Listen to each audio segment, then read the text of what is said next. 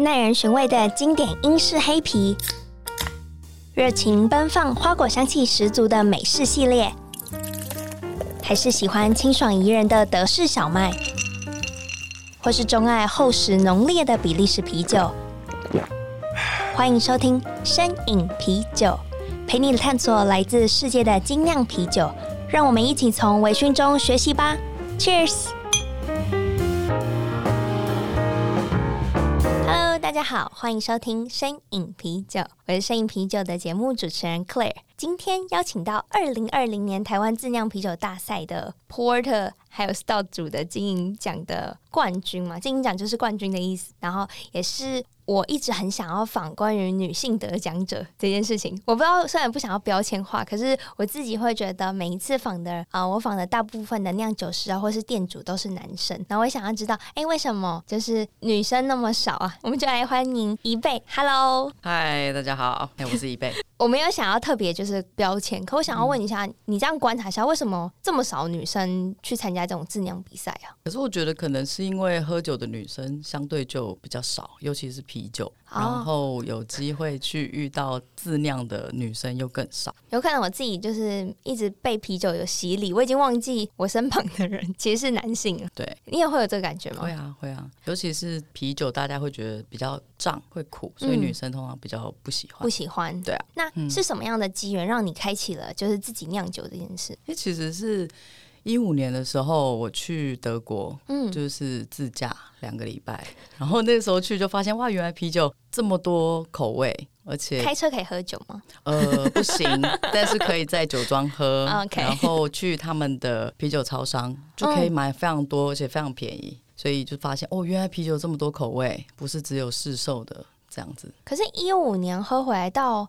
你一回来以后就开始，我也常常喝酒，我怎么都没有开启我要去自酿啤酒这件事。那 其实那时候我们公司办了一个软性活动，嗯、那他是请一个会酿酒的人来讲解一下，哎，什么是精酿啤酒，那大概怎么酿。Okay. 那时候才知道说，哦，原来台湾现在已经有一些厂商在进一些原物料，嗯、那脸书上也有一些社团在经营，所以我才想说，哎，那既然自己很爱喝啤酒，那就多找一些讯息看看。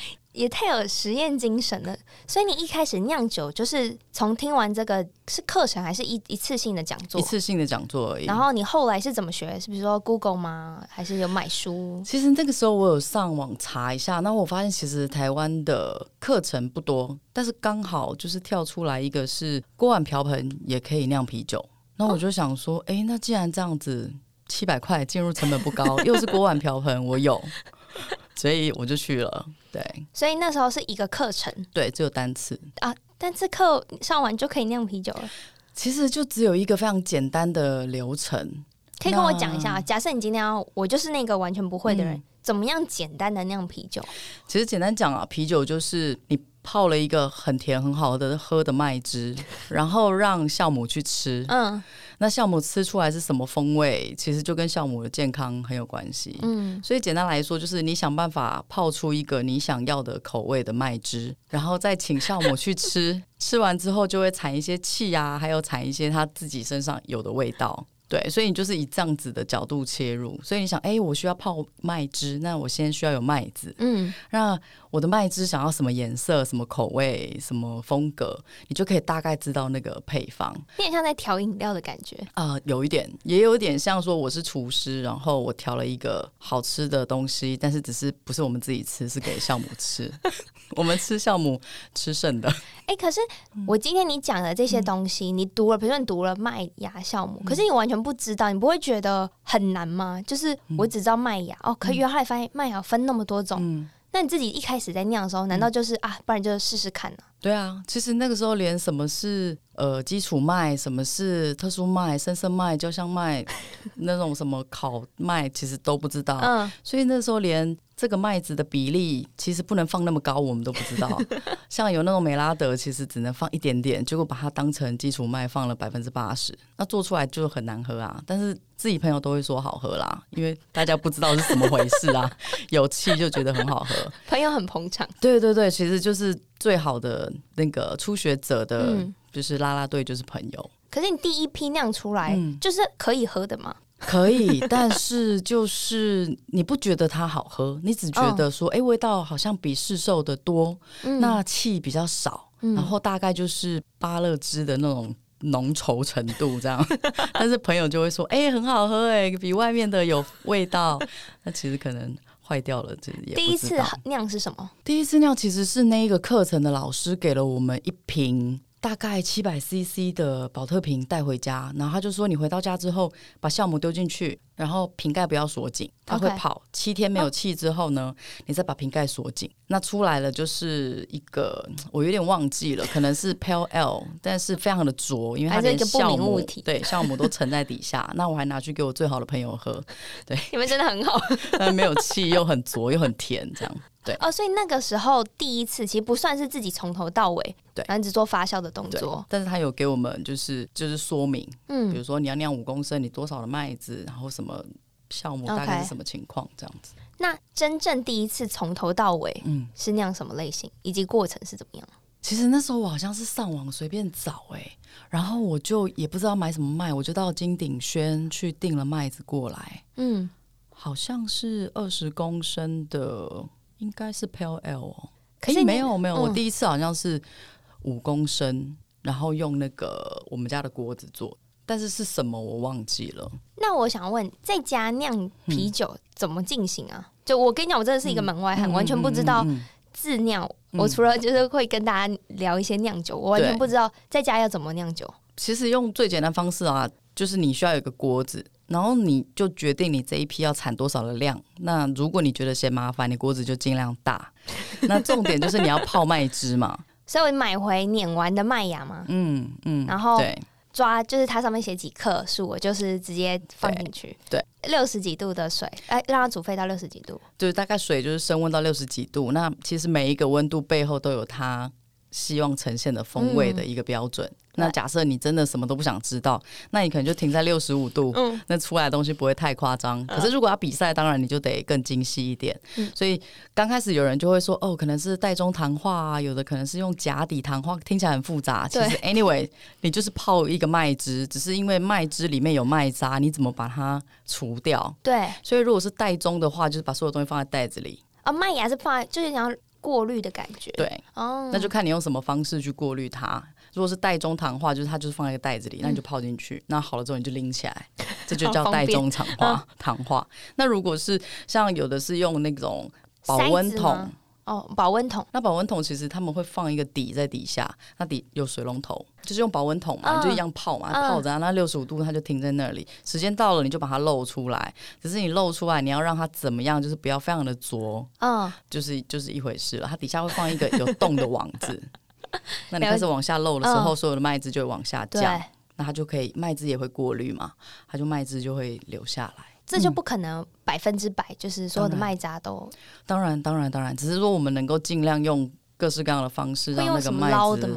不会，其实通常我们就是一个假底，那个假底其实就是一个网子。嗯，那麦子因为它连麦壳都进去了，所以就有点像麦饭石过滤，有没有？它其实，在那个。麦渣尘就会把所有的麦子都滤出来了，所以人家有人说，哎、欸，碾碾麦非常的重要，嗯、你不能碾到很像面粉出来就一坨面，没办法滤，所以你知道就是粉碎的程度要适中。那如果碾太大的话，其实它也没办法糖化，因为它根本就只是一颗很像饭粒，不会泡出东西来。所以这告诉我们，先不要自己尝试自己碾麦。可以这么说，可能可以找朋友帮忙碾，或者是厂商帮忙碾一下。嗯、其实刚开始入门比较不建议，就是所有的器具一次到位，然后酿了一次之后，发现原来这不是我的人生选择，然后就又浪费了好几十万。所以还是建议，就是刚开始先真的是用手感。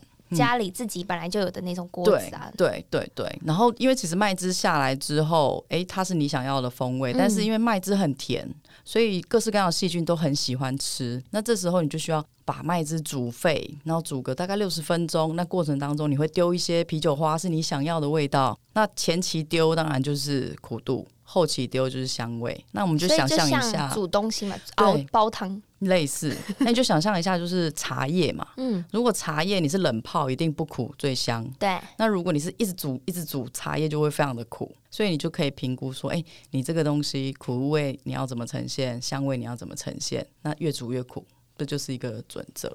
那听起来很、嗯、好像有点容易，不难啊，真的不难，只是不一定会好喝。呃，应该是说朋友们会说好喝，好喝，对。但是如果真的要拿去比赛，就又是另外一回事了。所以刚刚就是我们先泡糖，然后再来煮酒花，嗯、呈现它的苦度跟应该有的香气。还有就是要冷降啦，因为酵母不可能在一百度的时候生活，马上瞬间任何生物其实在一百度就杀菌了，所以你要想办法让你的麦汁，我们的酵母是可以吃，那就会使用说明就会说哦，这个酵母适合什么温度？对，那大家就去看一下大概是什么温度。可是通常温度也是从，比如你煮沸沸点是九十九，那这样子。嗯你可能最，比如说像是艾尔酵母，也有在十五度，嗯，那你要怎么样从九十九一直降到十五？所以这就是酿酒人各式各样的方法，有的会用各式各样，呃，可能这个就是 会久了一点，有的会用那个冷凝管去冲冷水，然后这样泡进去，然后那个管子是通冷水。你是说像真的像在酒厂，你可能会对，你会看到那个。可是自己在家里怎么可能啊？自己在家，我就用一个非常土炮的方式，就是我直接把它拎到我的琉璃台，然后我事前事前就会冰非常多的冰块。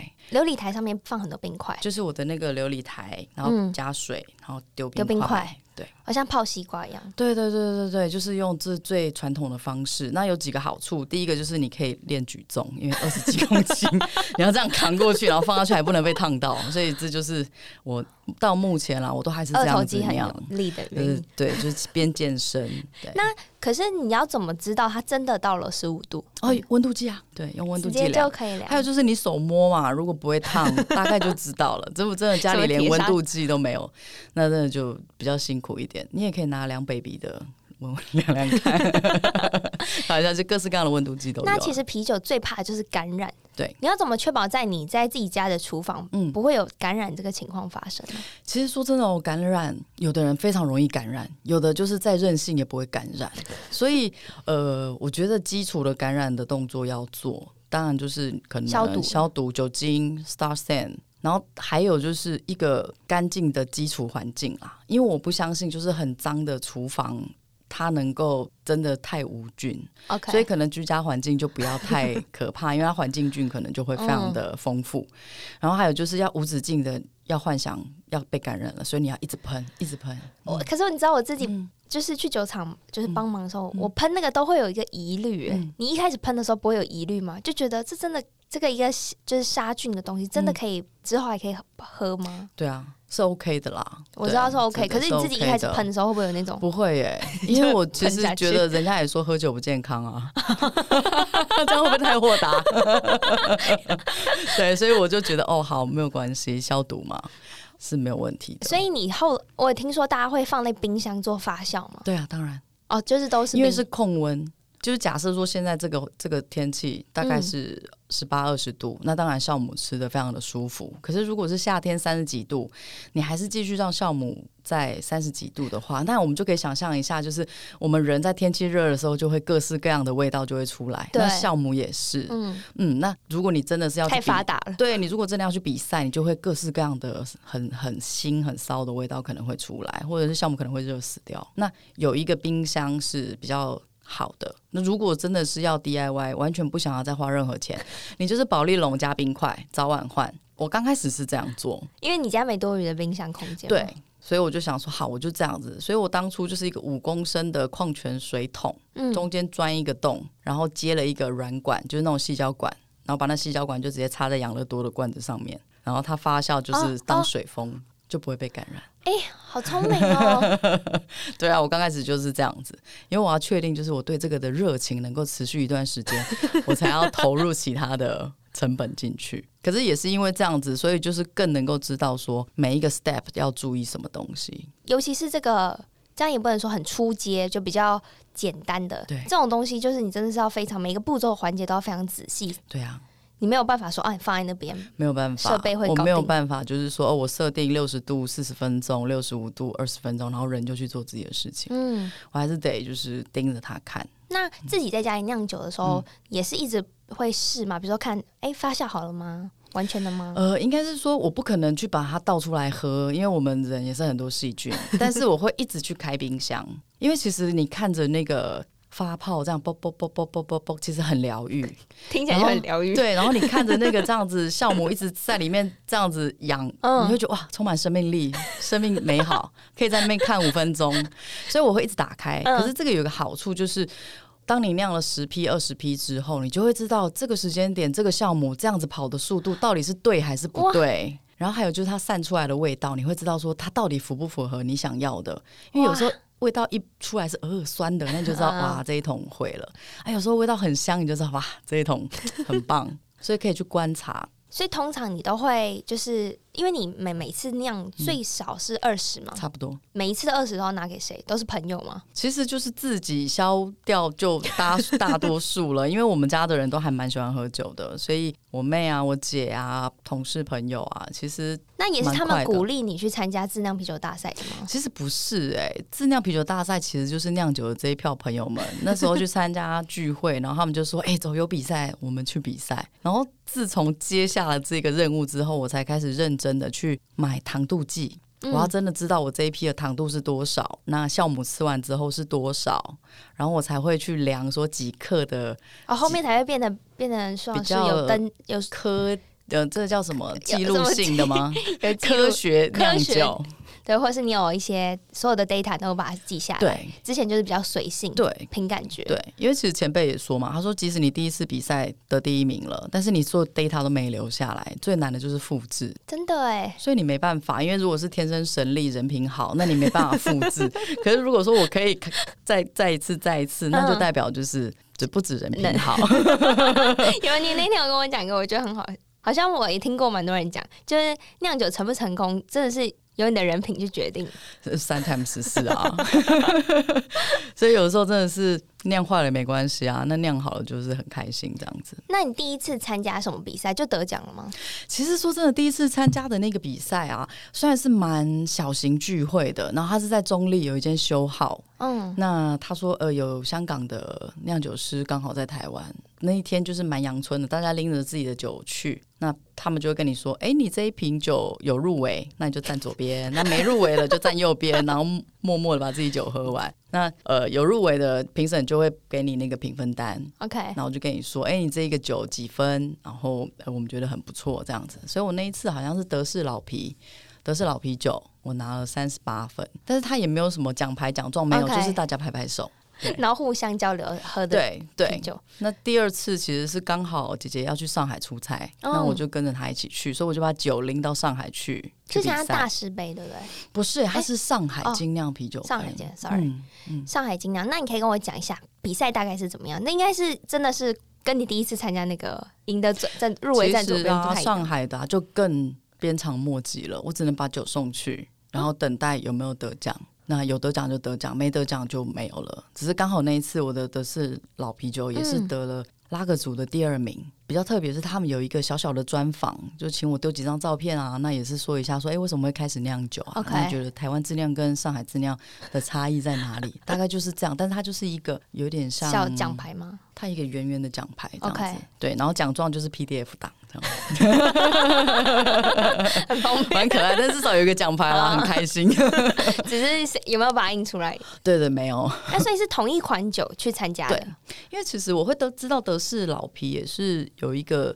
呃，那时候去丰原还是中南部有一个叫做 Eyebrow Beer，他们有一个，哦、我也听过，对他们有个套装，嗯，那那时候我不知道要买什么，我就想说，哎、欸，这个、听起来很酷，老皮 Old School 的感觉，我就买了。那我就是哎酿了，觉得很好喝。它、哦、原料套装给你，对它原料套装给我，哦、我也才知道说，哦，原来是有有。BJCP 的 风味这样，不然也不知道啊。那是因为这样，我就觉得哎、欸，这款酒很好喝，然后我就开始上网查它的资料，自己买原料，自己弄酵母，然后自己买酒花。既然你得过了德式老啤酒，因为我其实很少听，在我自己也平常也很少喝到这一款类型、嗯、德式老啤酒要的讲的诀窍是什么？其实说的，因为它对于麦子的要求就是慕尼黑麦要多嘛。嗯然后他会用一个比较特殊的酒花叫 Pearl，所以其实有的时候要酿酒之前，还是要去看一下这个酒它要求的风味。那所以你会很遵循它的，我会原料会设定全部都是遵照会，因为你要比赛就不能太 freestyle。我就是比如说，哎，我今天要比赛牛肉面，我不能就是做了一个非常好吃的咖喱饭，那就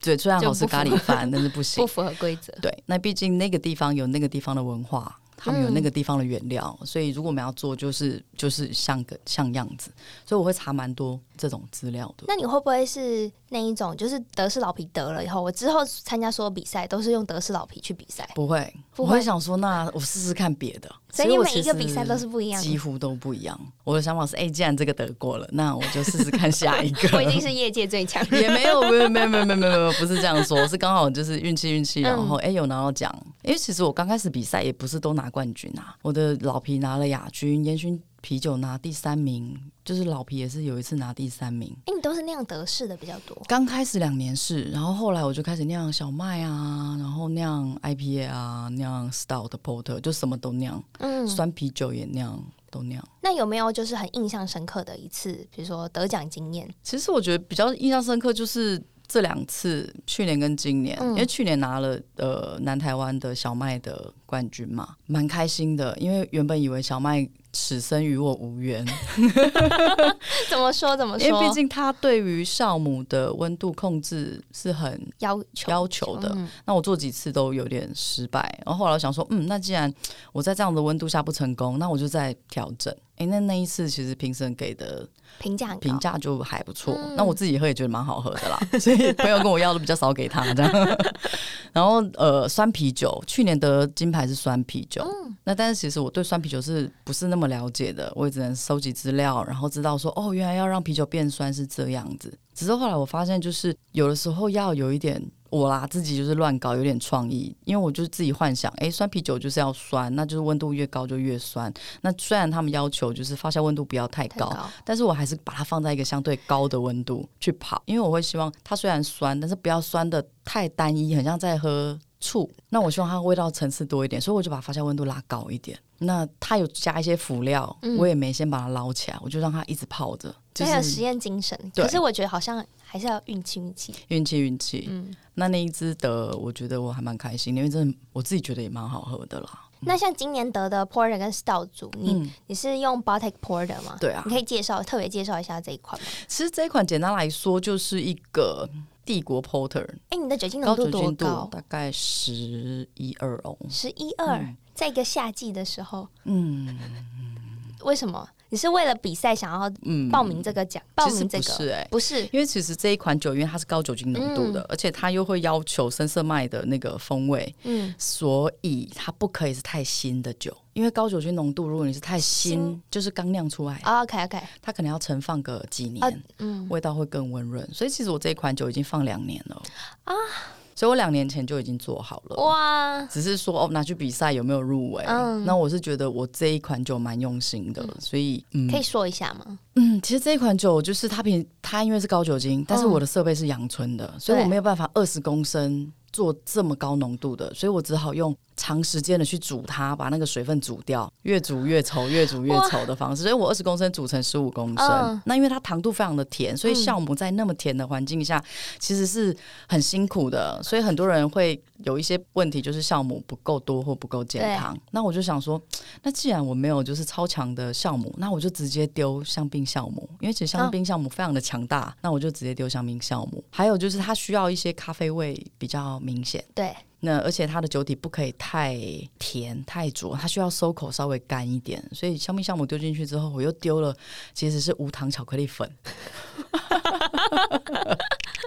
所以人家说啊，你的巧克力味，请问你的来源都是什么？突然想到吗？就是就是、对，就是自己想的。嗯，我就会觉得说，哦，如果这个风味是这样，那我生活周遭可以拿到什么东西，可以增加它的风味？这样好有趣。其实在这个整个过程很不死板的，就是非常活。对啊。那有什么我就丢什么这样子，然后后来得奖的时候，你你是有预期得奖吗？当然没有啊，完全没有。入围就是肯定，真的。而且我觉得其实今年一直觉得自己不会得奖，因为这次比赛有那种超级大魔王。哦，我对我有听说。那我就想说，哇，科学酿酒达人，那我们怎么跟人家比啊？所以我是觉得说，哦，有有入围就谢谢大家这样子，没有想到自己会得得奖。哎、欸，比赛，因为我们听众可能都不是参赛者，对，比赛是一个怎么样的形式啊？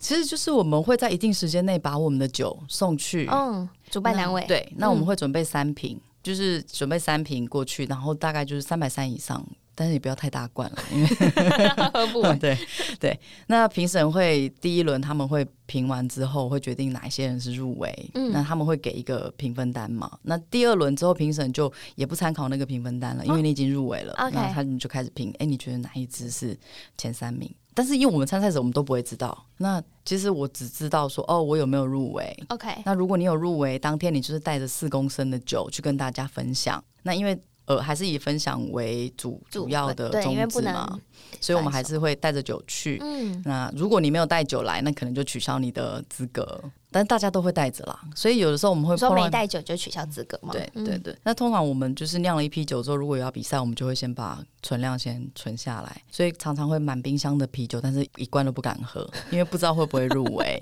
你有跟家人住吗？哦，有啊，就 说对，就上锁，上锁不能喝，等确定再喝这样子。好，所以就是呃，当天会带酒去。那如果有入围的人，就会呃照顺序上去分享一下，说，哎，你这支酒是什么样的原料，或者是你怎么样的制作过程。那底下的人可能会 feedback 或者是问问题，然后最后最后才是公布各组前三名这样子。所以其实前三名是已经定好嘛？对，你们纯粹就是先去分享。对，所以不会有那种得奖的人才能说话。不会，不会，不会，不会，不会，不会，不会。这感觉蛮好的。对啊，其实大家都是去分享，而且其实入围就是肯定了。嗯、那有没有得奖，完全就是当时评你的那个评审，其实他自己的想法会相对比较左右到。所以运气很重要，啊。我我懂啊，可能就像我们看什么一些金影展的奖项，嗯，你怎么知道？对对对，有的看市场性，啊，有的看你是不是艺术性，所以对，啊，所以我觉得这很难界定，对，很难。所以，所以那得奖真的是蛮厉害的。前三名其实都是同一名啊，我觉得 很谦虚。没有没有没有没有，真的是这样子。好，那我们刚刚有讲了，就是呃，讲了很多你酿酒的一些细节。我想要问，如果自己我今天也是一个想要酿酒的人，嗯，你在酿酒过程可不可以给我一个三个就是 tips？就是小诀窍或者什么小叮咛。其实我觉得酿酒啊，就是还是要做一些功课，因为要知道说哦，它的流程是这样，嗯，那就不会差太远。然后再来就是，如果你真的要比赛的话，那就细节就要很注意。然后再来就是，真的刚开始不要花太多大成本，你用非常基础、非常阳春的设备可以酿出好酒，我觉得这也蛮好的。我自己就是这样啦，所以我蛮坚持，我就是我都不去买一些很高、很很贵的设备。所以你现在也是吗？我现在也是，还是用就一开始的设备，对，就是、完全没有升级。没错，我还是用茶桶啊，然后用冰块降温啊，还是、欸、这个兴趣很划算，又有酒喝。所以我的控温设备也是一个小仙绿加一个控温器，三百九十块的控温器，就是这样子。所以我觉得各种方式都可以酿出好酒，只是练习啊。那因为你有想过要量产自己的酒吗？其实都没有酒厂找我哎、欸，如果有机会的话，也可以来 玩一下。不会啊，因为其实我跟我朋友讲说，我觉得酿酒是我工作之余的调剂。那如果真的要卖钱，或者是真的要获利，那对我来说就会是个压力。所以就是有人喝了我的酒说喜欢，我觉得这样就很棒了。那如果真的要量产或什么的啊，可以再考虑。所以真的就是兴趣，兴趣，兴趣。我不希望兴趣变得太有压力。有压力，嗯，对。那这边就聊一点轻松。那你自己最喜欢喝的啤酒是什么？嗯、其实刚每个阶段不一样。刚开始我会觉得精酿啤酒就是要味道丰富，嗯，然后别人的海尼根是金色的，我就要喝黑色的，有没有？就是那种有一点装，对对，装装一下牛逼的感觉。所以那时候我就会喜欢喝深色的 Porter 啊，嗯、或者是 Stout，我觉得这样才是精酿。但是喝着喝着就觉得，哎，好像清爽一点，可以喝多一点，长久一点。所以就想说，嗯，那就喝个 IPA。但是 IPA 喝，我就发现，哎，IPA、Double IPA、Triple IPA，各式各样 IPA，嗯，怎么都一样，我就会觉得，哎，啊，都好像哦。然后后来就说，哦，好吧，那不要，那我就喝酸的。嗯，然后喝喝酸的，哎，就发现，哎，酸的也蛮好喝的。然后后来发现，哎，其实拉个清清爽爽的也很好喝。所以就到时候我就会这样轮。对，所以你说有没有一个？特别喜欢的，看心情。你跟我的历程其实蛮像，我也是这么喝过来的，是不是？对。那你有没有呃自己的口袋名单？比如说你今天下班啊，要去哪里小酌？嗯、你有一些推荐的吗？其实东区我就还是推荐皮皮哎、欸，嗯，酒够多，那服务整体我觉得都很棒。皮皮是位于在中校复兴跟中校敦化之间吗？对啊，其实就在顶好后面嘛，蛮好，蛮、啊、好找的，非常好找。这个年纪也说出顶好名店 报龄。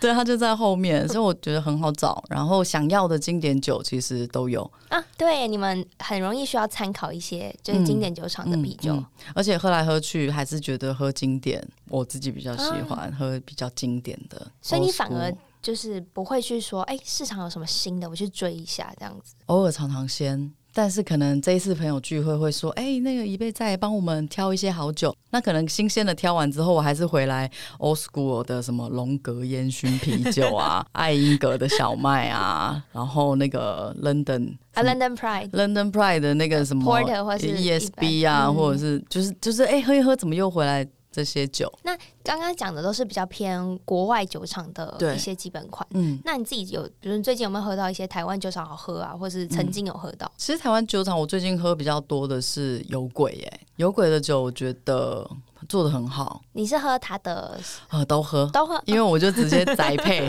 就自己做，还要去外面订。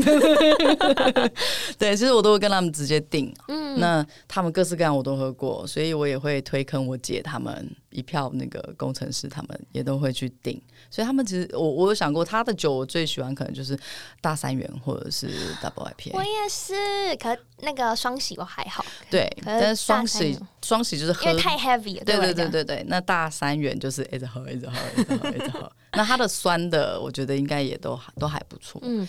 那因为我们播出时间应该也可以公布这个讯息了，嗯、就是其实有鬼啤酒最近会上一个他们新的，就是牡蛎斯陶特哦，对，因为节目上的时候他已经你你已经在各个通路都可以买得到了，懂，所以可以值得期待一下。其实我最早去有鬼，去年的时候去有鬼就有喝到这一款，我我有喝过哎，哦，你有喝过？我去酒厂参观，嗯，对对对，然后这一次终于要把它量产出来，非常棒，我觉得很适合，就是现在冷冷的，对。